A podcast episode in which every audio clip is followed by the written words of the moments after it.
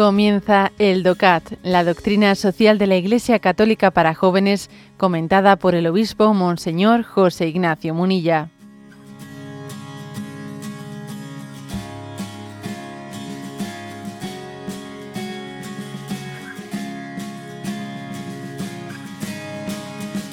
Punto 32 dice así. ¿Promueve la Iglesia un modelo social y político concreto? Sí, la Iglesia aboga por un orden libre y democrático, ya que este es el mejor garante de los derechos humanos y de la participación social de todos. El Papa San Juan Pablo II escribe al respecto. La Iglesia aprecia el sistema de la democracia, en la medida en que asegura la participación de los ciudadanos en las opciones políticas y garantiza a los gobernados la posibilidad de elegir y controlar a sus propios gobernantes, o bien la de sustituirlos oportunamente de manera pacífica. Por esto mismo no puede favorecer la formación de grupos dirigentes restringidos, que por intereses particulares o por motivos ideológicos usurpan el poder del Estado. Una auténtica democracia es posible solamente en un Estado de derecho, y sobre la base de una recta concepción de la persona humana. ¿eh? Todo esto es una cita del Papa San Juan Pablo II en una de sus, de sus encíclicas. ¿eh? Vamos a ver, entonces, la pregunta era si la Iglesia promueve un modelo social y político concreto. Que como veis, la pregunta ha sido, a ver, ¿la Iglesia apuesta por la democracia como forma de gobierno en la sociedad? ¿Eh? Y la respuesta es sí, con estos matices que ha dicho. ¿eh? Sí, porque entiende que la democracia asegura la participación de los ciudadanos y la posibilidad de control y la posibilidad, eh, pues, también de, de rectificación.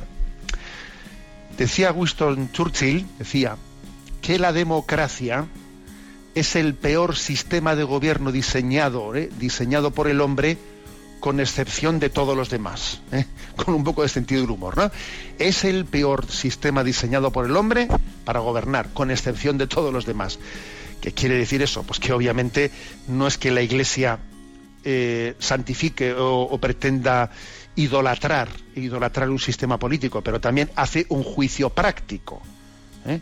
Hace un juicio práctico. El juicio práctico que hace es que en, esta, en este momento nuestro histórico, pues eh, las, dictaduras, las dictaduras no son sino un cauce, un cauce de ideologías que esclavizan al hombre. Las dictaduras no hacen sino encubrir intereses particulares, intereses de determinados grupos que no son capaces de tutelar suficientemente, pues el bien común de, de, los pueblos. Ese es el juicio, ese es el juicio de discernimiento práctico, ¿no?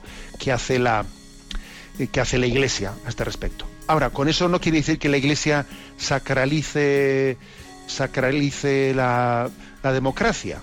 ¿eh? Y de hecho, pues eh, la encíclica Veritatis Splendor dice, ¿eh? en el número 101, dice, después de la caída de las ideologías, existe hoy un peligro no menos grave. O sea, cayeron las ideologías, cayó el comunismo, cayó la dictadura, ¿no? Pero dice, el riesgo no menos grave actual es el riesgo de la alianza entre democracia y relativismo ético. Y dice Veritatis Splendor, la encíclica también de San Juan Pablo II, ¿no?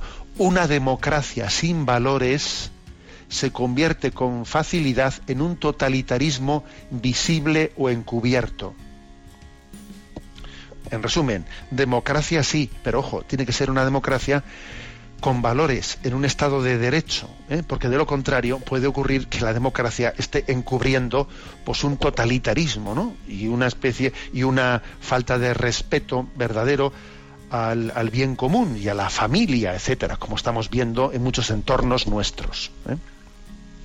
Sin olvidar, sin olvidar que la democracia es una forma, es una forma de gobierno pero que la democracia no es la que funda la verdad, no, la democracia no funda la verdad, la democracia no funda ¿eh?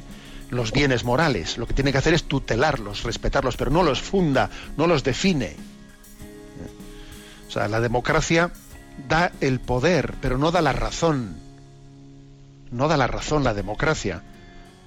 ¿Eh? Pues mira, han ganado estos, ¿no? Pues eso, por votos.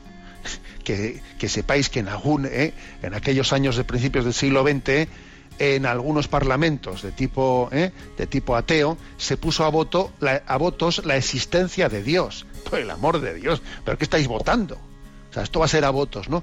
La democracia da el, acceso al ejercicio del poder, pero la democracia no da, no da la verdad. ¿eh? Es muy importante que la democracia sea humilde también. La democracia es necesaria, pero es muy importante que sea humilde, que sea consciente de que no define la, vida, la realidad. Por ejemplo, hoy en día la pretensión de que basada en leyes supuestamente eh, democráticas porque han sido apoyadas por la mayoría de un parlamento, vamos a redefinir la antropología, que es ser hombre y mujer. Por Dios, pero ¿cómo, cómo va a ser la democracia la que defina la antropología? Eso es absurdo. ¿Eh? Luego sí, ¿eh? la Iglesia apoya la, democracia, ¿no? Como digamos como la forma de gobierno pues la más prudente, ¿eh? la más prudente, aquella en la que se pueda tener mayor nivel de participación, pero sin pretender endiosarla y sin pretender confundirla con la fuente, la fuente de la verdad.